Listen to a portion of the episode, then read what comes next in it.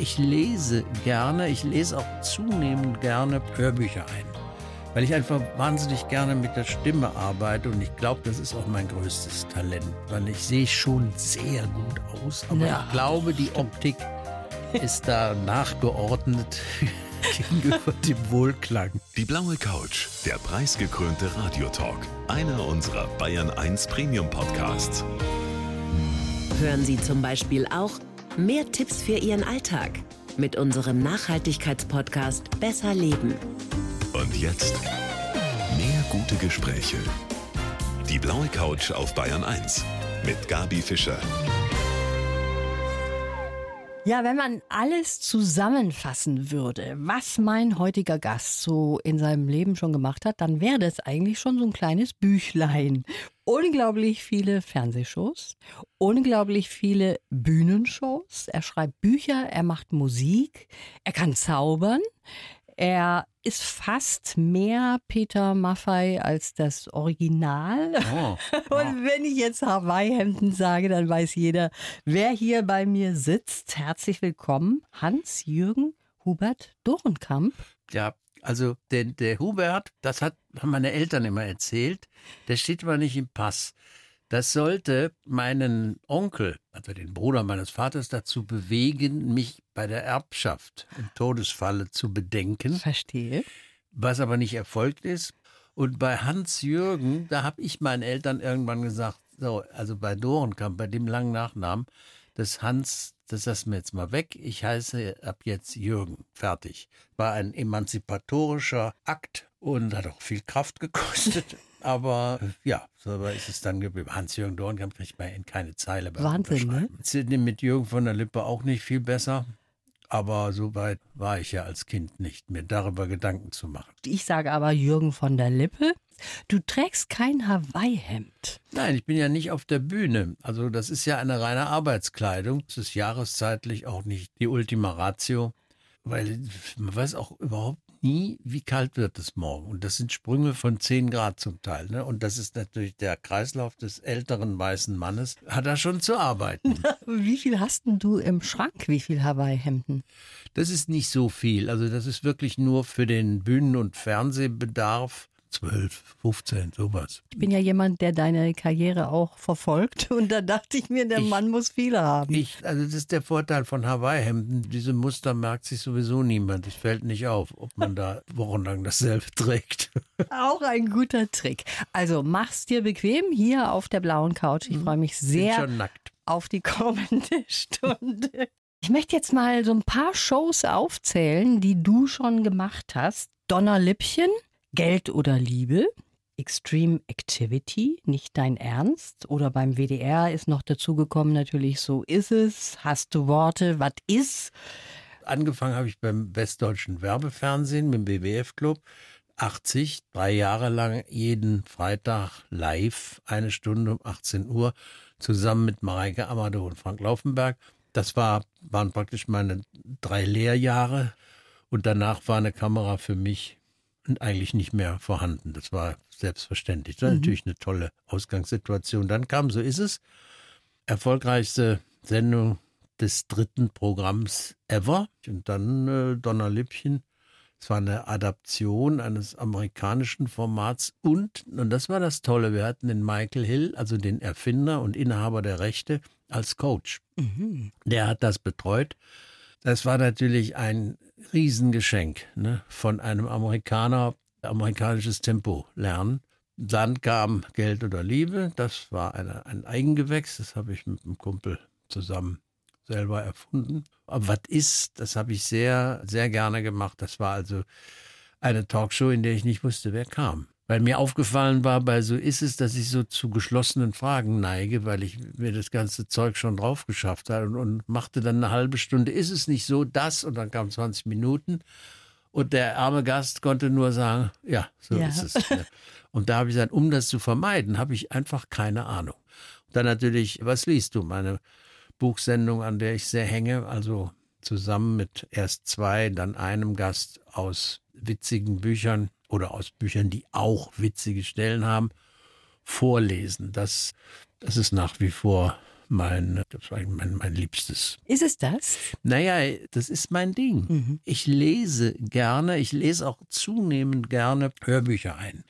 Weil ich einfach wahnsinnig gerne mit der Stimme arbeite und ich glaube, das ist auch mein größtes Talent, weil ich sehe schon sehr gut aus, aber Ja, ich glaube, die Optik ist da nachgeordnet gegenüber dem Wohlklang. Also, was ich so toll finde, du bist so locker vom Hocker, aber auch entspannt dabei. Man hat so das Gefühl, eigentlich kann dich nichts aus der Ruhe bringen und nichts aus dem Konzept bringen. Ist das tatsächlich so oder vermittelst du nur den Eindruck? Also auf der Bühne bringt mich eigentlich gar nichts aus der Ruhe, weil diese Situation, ich meine, ich mache es jetzt wirklich 48 Jahre und ich habe auch schon also ziemlich alles erlebt. Und fürs Fernsehen gilt es eigentlich auch. Da bin ich in beiden Fällen in meiner Komfortzone, wie wir sagen.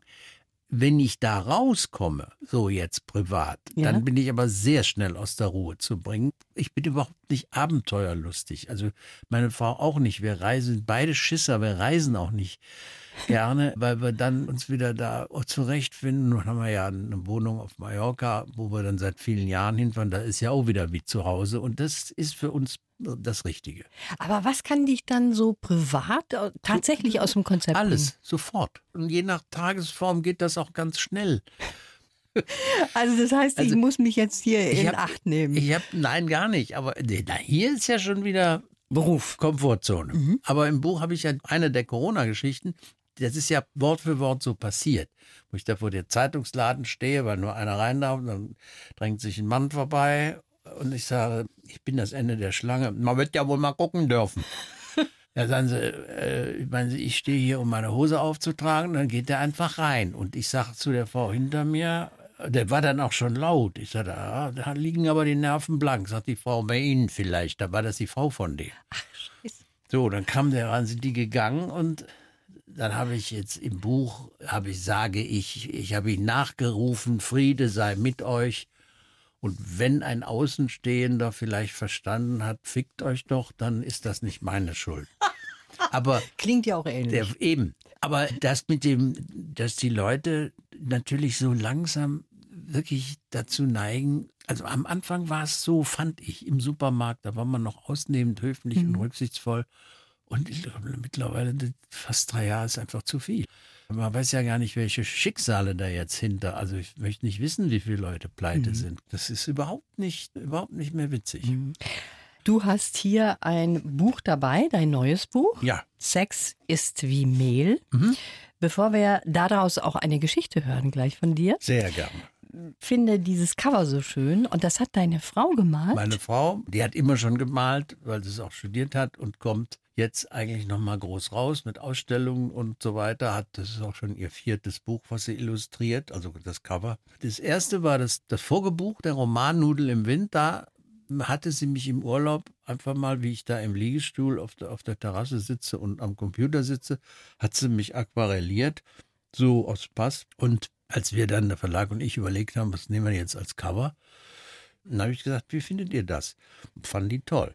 Und dann habe ich bei dem gesagt, so, Sex ist wie Mehl, die Soutane hängt bei mir im Schrank, das ist ja meine Bühnengarderobe Genau. für meine Figur, den Hochwürden. Ein Kondom hatte ich auch im Haus fürs Hattest du? Zaubern. Ach so, natürlich. Hm. ja. Verstehe, ja. Mehl auch. Dann habe ich das angesogen, habe das mit dahingestellt. Sie hat äh, haben wir ein Foto gemacht und dann hat sie das in. Die, die geht, die ist wahnsinnig schnell. Mhm, Toll, ist wirklich toll. Also, dann kommen wir doch jetzt mal auf deine Geschichte. Ich habe mir da eine ausgesucht, die ich gerne hören möchte von dir. Das ist eine ausgesprochen gute Wahl, weil diese Geschichte fast alles hat, was ich schön finde. Ja? Ja, weil es ist ein bisschen, Mehl ist nicht drin, aber schubsa, da ist es Sex ist, ein bisschen Sex ist drin, aber auch Wissen, unnützes Wissen über, in diesem Falle über die Fauna, über die Tierwelt. Am Schluss ist auch ein, ein klassischer Witz. Wo immer man den einbauen kann, sollte man es tun, weil am Ende einer Geschichte ist es ein sicherer Lacher und wir reden ja hier vom komischen Fach und gibt mir immer die Möglichkeit, verschiedene Stimmen zu machen. Also alles, was ich gerne mag, ist hier versammelt. als Okay. hättest du es geahnt. Siehst du mal. Heißt mein erstes Haustier. Mein erstes Haustier war ein Carassius gibelliforma auratus, ein Goldfisch. Vor tausend Jahren in China durch Zuchtselektion entstanden ist er das älteste bekannte Haustier, das nur so zum Angucken gehalten wird, weil die bewachen ja nichts ne, und bellen auch nicht. Ich habe mal aus einer Möhre einen Goldfisch geschnitzt, gegen den echten ausgetauscht und als meine Mutter reinkam, den Möhrenfisch aus dem Aquarium geholt und gefressen. Meine Mutter war tagelang sauer. Frauen mögen sowas nicht. Frauen können die rüdesten Aktionsstreifen oder Action, wie die jungen Leute sagen, gucken mit Hunderten von gefolterten, zermatschten, explodierenden Männern. Aber wehe, ein Hund verstaucht sich ein Füßchen, dann ist der Tag gelaufen. Letztens sah ich einen Film über Blauwale. Der Blauwal ist das bei weitem größte Tier, das je gelebt hat. Oft erreicht er eine Länge von bis zu 33 Metern. Ein Herz von der Größe eines Kleinwagens lässt zehn Tonnen Blut durch seinen Körper zirkulieren. Er hat einen drei Meter langen Penis. Und das ist noch klein, denn er schwimmt ja in sehr kaltem Wasser. Und jetzt kommt's. Wissen Sie, wie Blauwale den Liebesakt vollziehen? Die beiden betroffenen Tiere schwimmen etwa zwei Kilometer auseinander, quasi als Vorspiel. Dann drehen sie sich um, schwimmen mit einem Affenzahn aufeinander zu, und wenn sie sich erreicht haben, heben sie sich Leib an Leib bis fast zu zwei Dritteln ihrer Körperlänge aus dem Wasser, und im Aufsteigen versucht das Blauwalmännchen zu patten, wie wir Golfer sagen. Wahnsinn. Ich könnte das nicht. Zwei Kilometer schwimmen und dann im Aufsteigen patten. Hätte ich doch viel zu viel Angst um meine Walnüsse. Bei all dem ist der Blauwal völlig ungefährlich. Er ernährt sich von Plankton, kleinen Meeresorganismen, die er mit seinen Barten aus dem Wasser filtert. Ganz anders der Hai, wobei die Gefahr stark übertrieben wird. Es sterben mehr Menschen durch herunterfallende Kokosnüsse als durch Haiangriffe. Und an Land ist es noch krasser. Vor allem sterben sehr viel mehr Haie durch Menschenhand als umgekehrt. Angler sagen ja gern, der Fisch merkt den Haken nicht. Ob Haieeltern das umgekehrt ihren Kindern auch sagen? Die Menschen spüren das gar nicht, wenn wir sie fressen. Mein Lieblingshaiwitz lässt es zumindest offen. Zwei große weiße Haie, Vater und Sohn, kommen an einer Schiffsunfallstelle an. Ein Kreuzfahrtschiff ist gesunken, das Meer ist voller Fahrgäste, die verzweifelt rumpaddeln. Vater Hai sagt, erstmal schwimmen wir nur so um sie rum und zeigen unsere gefürchtete Rückenflosse. Das machen sie. Der Sohn sagt, so Papa, jetzt schnappen wir uns aber ein, den Dicken da zum Beispiel, ich hab so Hunger. Geduld, mein Sohn. Jetzt schwimmen wir durch sie durch und stupsen sie so ein bisschen an. Das machen sie. Der Kleine sagt, Papa, ich hab Schmacht, was soll das denn mit, mit Flosse zeigen und anstupsen? Sohn, die schmecken einfach besser, wenn die ganze Scheiße raus ist. Herrlich. Also eine schöne Geschichte und ein wunderbarer Witz. Und du bist ja ein Meister des Witzeerzählens. Es ist Handwerk. Das ist Handwerk, aber es gibt viele Menschen, die schaffen das einfach nicht, die Pointe richtig zu setzen. Ist Ja, dir das auch schon mal passiert? Ja, das ist mir passiert bei Bommes und Tietchen. Mein Credo ist, nie einen Schluck Alkohol während der Arbeit. Und ich hatte mein Gespräch mit Alex Bommes schon hinter mir und alle sagten, "Ja, toller Rotwein heute. Und dann habe ich gesagt, gut, ich bin fertig, ja, gib mir auch eins. Und trinke ich einen Schluck. Und aus irgendeinem Grunde ging es nochmal um Witze und, und Alexander Bommes sagt, immer erzähl doch mal deinen Lieblingstierwitz. Ich erzähle meinen Lieblingstierwitz, den ich schon tausendmal erzählt habe, schalte auf Autopilot. Der Witz ist fertig, alle gucken mich an, entgeistert und einer sagt, der geht doch ganz anders. Da habe ich den versemmelt. Hast du ihn Ich habe den versemmelt. Das war natürlich für die Bühnenarbeiter hinterher ganz toll, als ich dann rauskam. "Ah, Jo, erzähl doch noch mal Witz.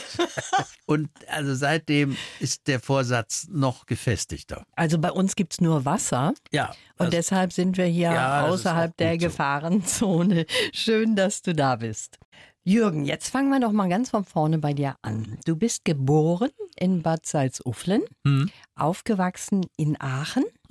Und du bist auch sehr streng erzogen worden. Also Das, meine Eltern haben mich nicht äh, unablässig geschlagen. Ich habe meinen Arsch voll gekriegt, Mhm. wenn was war, aber ich hatte da auch, dann hatte ich auch was gemacht. Also es war halt so. Wir sind ja auch in der Schule, lineal auf die Finger und solche Scherze. Was ich jetzt meinte mit streng erzogen ist, dass du zum Beispiel als Jugendlicher nicht unbedingt mit Mädels Kontakt haben solltest. Ja, das war sehr unverständlich, weil mein Vater in einer Striptease-Bar, in Aachens bester Striptease-Bar arbeitete und selber, wie ich sehr viel später mal von meiner Frau erfuhr, der meiner Mutter das erzählt hat, mir selber nie. Er wohl auch kein Kind von Traurigkeit war, weshalb meine Mutter auch öfters mal dann nachts in die Bar ging, um auf die Finger zu gucken. Und nee, also ich war, weiß ich nicht, zwölf oder sowas, da war ich unheimlich verknallt. Karneval. Aachen ist ja eine Karnevalshochburg.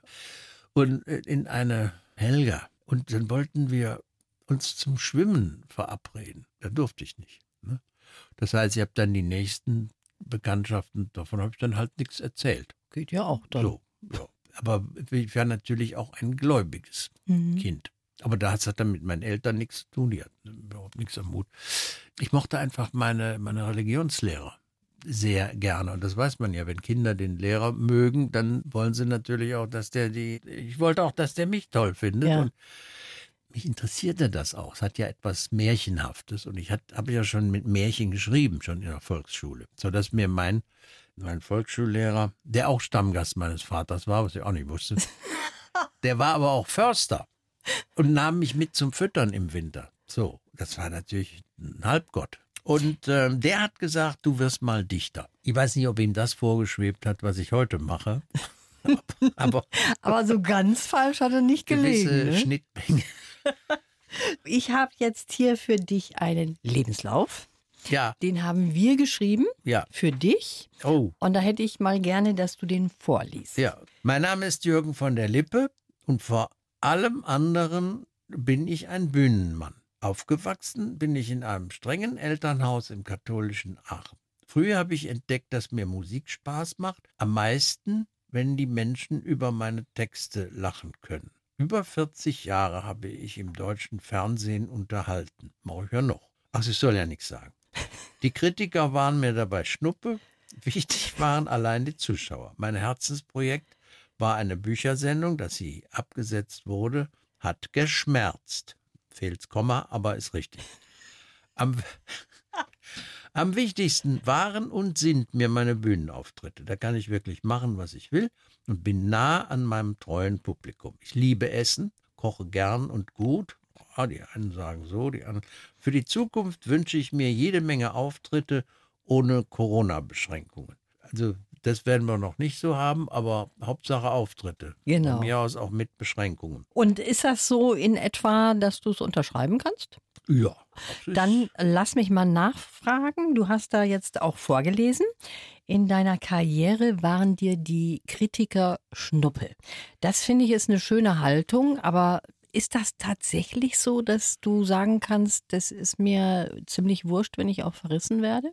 Ja, so ganz äh, stimmt es natürlich nicht. Tatsache ist, also ich gehöre jetzt auch nicht zu denen, die nun alles sammeln, was über mich geschrieben wird. Aber wenn mir einer eine Kritik gibt und das ist ein Totalverriss, dann möchte ich, dass die wenigstens gut geschrieben ist. Ich habe mal einen auswendig gelernt, das war relativ am Anfang. Der war eigentlich Musikkritiker, Hochfeuilletonist und der schrieb gelegentlich aufgleisende Anflüge von Esprit nutzt er statt zu satirischen Barrikadenkämpfen zu gigantomanischen Latrinensprengungen.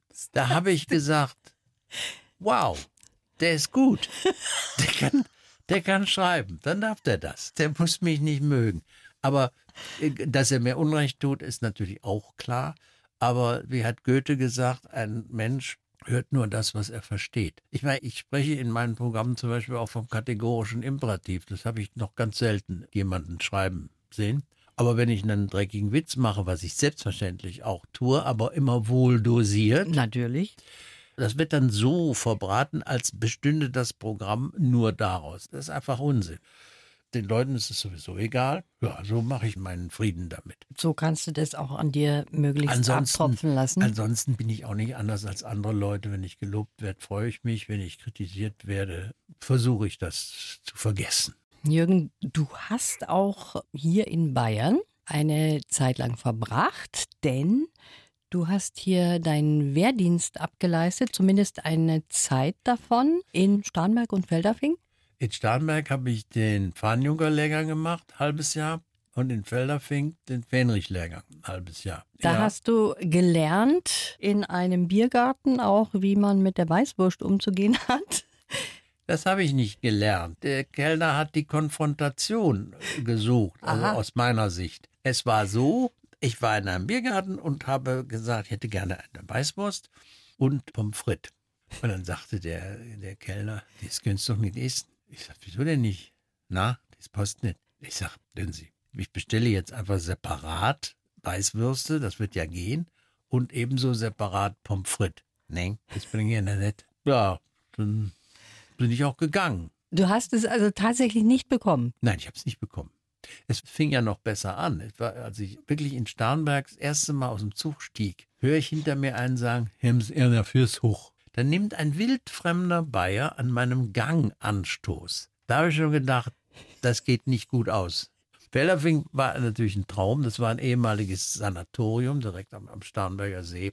Also traumschön. Wenn man da Wache hatte, also Posten, da sah man Rehe ne, und so. Felderfing werde ich deswegen nie vergessen. In der Kantine, Thomas Fritsch saß mir gegenüber beim Frühstück.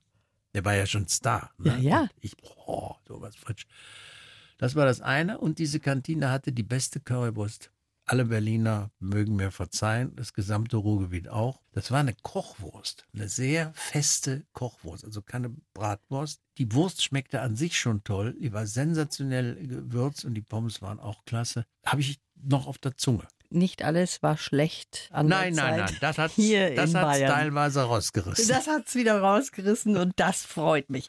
Was ist das Geheimrezept von einer guten Beziehung, die mit einer kurzen Unterbrechung jetzt seit Jahrzehnten anhält? Bei dir funktioniert das und ich habe so gehört, dass diese getrennten Wohnungen, die ihr habt, eine der Gründe vielleicht ist, weshalb das so gut funktioniert. Ja, es schadet auch nicht, wenn man sich mag. Aber die getrennten Wohnungen sind eigentlich das Geheimrezept. Gut, das ist jetzt auch eine wirtschaftliche Frage, das ist schon klar. Aber jeder Psychiater sagt ja, als Minimalforderung getrennte Schlafzimmer, das sollte man sich gönnen, weil man in einer Beziehung auch einen Rückzugsort braucht. Und wenn man jetzt nach zweieinhalb Jahren Lockdown, wo die ganzen Familien aufeinander hängen und alle Nerven blank liegen, das höre ich ja ständig, ist das natürlich mit dem Rückzug auch eine richtige Schwierigkeit. Wir haben uns kennengelernt. Meine Frau wohnte in, in einem Häuschen im Grünen mit zwei Seen vor der Tür in Berlin, Klado. Ein Paradies, wenn man es mag. Ich bin ein Stadtmensch. Ich hatte eine Stadtwohnung und es war auch dann nie ein Thema, ob wir zusammenziehen, weil wir haben gesagt, das ist doch super. Wir besuchen uns. Wenn wir jetzt Bock auf Stadt haben, kommen Sie zu mir. Wenn ich denke, Wald ist ja auch mal, fahre ich raus. Und so ist das geblieben bis heute. Und jetzt gehen wir, ich glaube, ins 43. Jahr. Ist das dann auch so, dass ihr euch so richtig verabredet, dass Ja, du morgens sicher. anrufst und sagst, du Schatz, heute würde ich mal gern vorbeikommen? Nee, das, nee, meine Frau sagt so, das musst du dir jetzt überlegen. Ich habe jetzt die Woche und die nächste wenig Zeit. Wenn wir uns treffen, so geht das. Klingt gar nicht schlecht, Jürgen, muss ich sagen. Ich habe jetzt hier so ein kleines Spiel, das würde ich gerne mit dir machen. Ich beginne einen Satz Ja. und du vollendest ihn. Okay. Mir kommen jedes Mal die Tränen, wenn.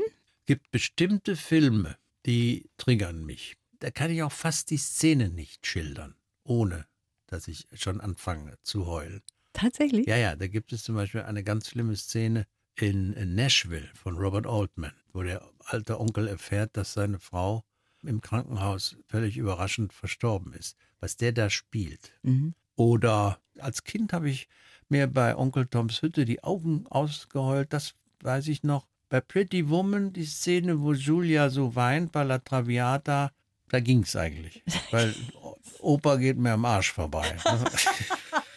Aber ich finde das sehr sympathisch, dass du als Mann sagst, ja, du gehst auch in einen Film rein und kannst so richtig heulen. Man sagt ja, dass eher Ich- die Frauen so sind, ne? Ich habe ganz viele weibliche Seiten. Und meine Frau fährt zum Beispiel sehr burschikos Auto und ich habe Angst vorm Autofahren. Richtig Ja, Angst? richtig. Ich musste es ja lernen beim Bund, weil das Teil der Offizierausbildung war. Es hat mir nie Spaß gemacht. Und es wird im Alter in Spanien so einkaufen, das zwingt die mich. Aber also es ist überhaupt nicht mein Ding. Das ist auch sehr lustig, dass ihr da so Ja, unterschiedliche Rollen quasi eingenommen habt. Hauptsache einer macht's. Ja, ne? eben. Hauptsache einer setzt sich hinter das Steuer. Das letzte Mal geschwindelt habe ich. Geschwindelt. Mhm. Das sehe ich jetzt nicht so eng. Kant sagt ja, man muss unter allen Umständen die Wahrheit sagen. Mhm. Das schreibe ich auch im Buch. Und das ist natürlich Quatsch. Ne? Also die Notlüge ist ja nun eine, ich glaube, gesellschaftlich allgemein anerkannte, sinnvolle Geschichte. gibt so viele humane Gründe zu lügen. Also, dass man jemandem etwas verschweigt, von dem man weiß, das würde ihn furchtbar verletzen Mhm. da sage ich ohne Wenn und Aber, ja, das sollte man machen. Oder ein Kompliment machen, das nicht ernst gemeint ist. Ja, es macht die betreffende Person aber glücklich in dem Moment. Und vielleicht ist es zu irgendwas gut, weil sie in einem Verhalten ermutigt wird, was sonst nicht gewesen wäre. Also darüber müssen wir nicht reden. Sowas mache ich dauernd. Mhm. Ich habe mich fürchterlich geschämt als. Oh, da gibt es auch viel. Eine Sache war, ich habe mich geschämt, es hat aber nichts genützt. Ich, ich habe in der Quarta, habe ich erst schwimmen gelernt. Da hatten wir einen Sportlehrer, der mich da richtig rangenommen hat und das hat der gut gemacht, den habe ich auch gemocht. Und dann konnte ich schwimmen. Also war, ich habe jetzt nicht die Wellen durchflügt, wie der weiße Hai, ich konnte schwimmen.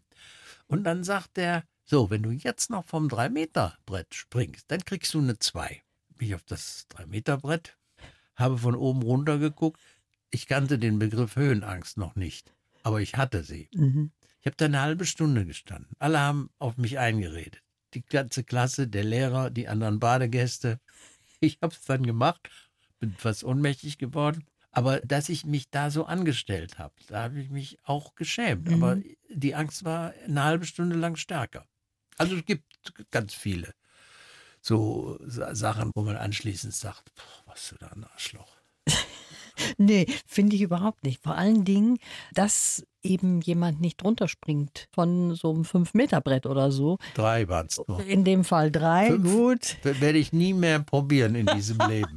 Aber das habe ich auch schon oft mitgekriegt im Schwimmbad. Und ich finde das toll, wenn dann einer so mutig ist und runtersteigt und nicht springt. Warum denn nicht? Ja, das habe ich ja auch nicht geschafft. Am liebsten mag ich an mir, Ich glaube, dass ich wirklich die Fähigkeit habe, in angespannten Situationen etwas zu sagen, was die ganze Sache entschärft. Das finde ich ist eine sehr hilfreiche Eigenschaft und Fähigkeit. Das finde ich schon ganz gut an mir. Geld oder Liebe? Diese Show hat der Jürgen von der Lippe, der heute bei mir sitzt, 90 Mal moderiert im ersten. Und da war ja auch das Ganze so, dass du immer einen speziellen musikalischen Act hattest. Zwei. Zwei sogar. Hm? Und da hast du selber dich da auch mit eingebracht, dieses Ich habe das ausgesucht. Du hast es ausgesucht. Also jetzt habe natürlich nicht gesagt, bin zur Plattenfirma gegangen, äh, guten Tag, ich hätte Mhm. gerne Eric Clapton. Wir sind natürlich dem Angebot gefolgt, was gerade da war. Er hatte sehr viele ganz große Stars, aber eigentlich war ich lieber in der Situation, dass ich jemanden, der völlig unbekannt war, den ich aber ganz toll fand, den zu einem Start verhelfen konnte, was auch oft der Fall war. Joshua Caddison zum Beispiel, der mir noch jahrelang geschrieben hat. Wirklich? Ja, der, ein unheimlich netter Typ. Und der hatte, wenn wir schon über Julia Roberts eben sprachen, der hat mir dann erzählt, als er dann bei uns war mit Jesse, das ist ein traumhaft schönes Lied. Und er sagte, er war, als äh, Pretty Woman gedreht wurde, also in diesem Hotel war er zu der Zeit der Barpianist. Wie lustig. Ja, es war so schön, mit einigen Leuten auch wirklich ins Gespräch äh, zu kommen. Ich kann mich erinnern, dass ich bei dir zum ersten Mal Nelly Furtado gesehen habe, zum Beispiel.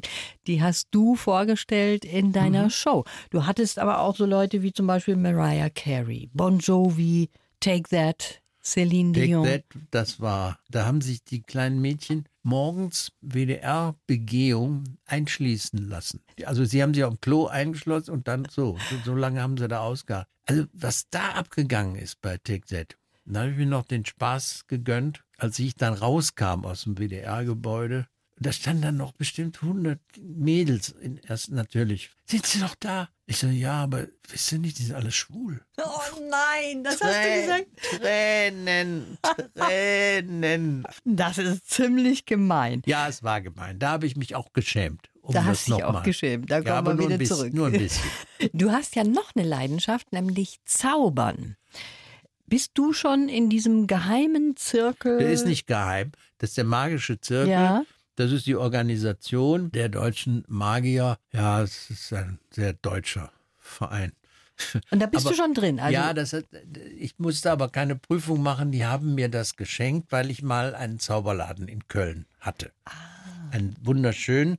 Bin allerdings nach relativ kurzer Zeit pleite gegangen, sagte der Steuerberater. Also wenn du jetzt nicht aufhörst, erkennt das Finanzamt die Gewinnerwartung nicht mehr an. Und dann, schade, ich habe das so, ich habe es so geliebt. Das war ein wunderschöner Laden. Bin auch heute noch befreundet mit, mit einem unserer, äh, unserer Angestellten, ein Zauberer. Ja, ich war mein bester Kunde. Was ich noch bei mir zu Hause rumstehen habe an Zauberrequisiten, die ich natürlich auch gar nicht. Weil irgendwann, wenn man das nicht beruflich macht, begreift man natürlich, dass man die kleinen, also Karten, Gummis, so Kondome hast du ja auch schon eben erwähnt als Zauberkasten. Das hab ich. Inhalt. Das ist ein, das war ein, das ist in, in meinem Buch, was ich mit, mit Ingo Oschmann zusammen gemacht habe, das ist ein Partybuch. Das ist einfach ein ganz, ganz süßes Spiel mit, mit dem Kondom, wenn man so ein Schnapsgläschen hat und macht da eine, eine Alka-Seltzer rein oder was Vergleichbares. Tut Wasser drauf, stülpt das Kondom dann schnell drüber, dann geht es so hoch und irgendwann fliegt es weg. Da kann man also den Raketenantrieb Kindern mit erklären. Oder man spielt es um die Wette, ne, bei einem Pärchen, wer es schneller fliegen lässt. Und man, vor allem kann man dann fragen, hast du ein Kondom bei? Und dann, ich zeige dir mal einen Trick. Das ist dein Trick, ich merke Ach, schon. ich, ich bitte dich in meinem Alter. Aber dieses Zaubern, das ist schon für dich auch was ganz Besonderes. Schon Ja, eigentlich. Ja, als, auch schon als Kind. Als gewesen, Kind, ja. ne? Es ist so eine, man, man kriegt einen Zauberkasten und man will einen haben. Und ja, es ist einfach so eine wunderschöne Form der Bühnenkunst. Ich mag natürlich besonders die Tricks, die die Leute auch zum Lachen bringen. Bin weder besonders geschickt mit den Händen, bin mit dem Marc Weide, dem, dem amtierenden Weltmeister der Salonmagie, befreundet. Also wenn der anfängt, ne, dann denke ich, ja, gut. Also das, das Niveau der, der jungen Zauberer, es gibt ja, man kann ja ganz viel im Internet sehen. Ja. Gibt ja auch Tutorials, wo man Trick gezeigt bekommt.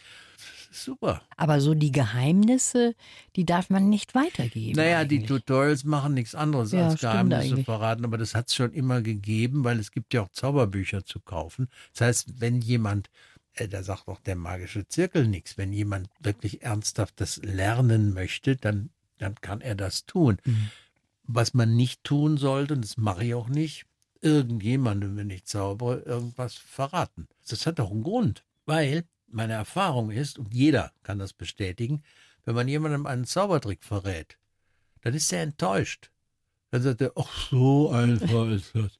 Dann ärgert er sich, dass er auf sowas Einfaches reingefallen ist. Das heißt, damit ist überhaupt keinem gedient. Also ist das auch richtig, dass man das für sich Das behält. sollte man für sich behalten. Okay, das lasse ich jetzt einfach mal so stehen an dieser Stelle. Jürgen, unsere Zeit ist jetzt leider vorbei. Ist schon vorbei. Das ist schade. ich danke dir fürs Kommen. Ich bedanke mich für die Einladung. Ich werde gerade warm.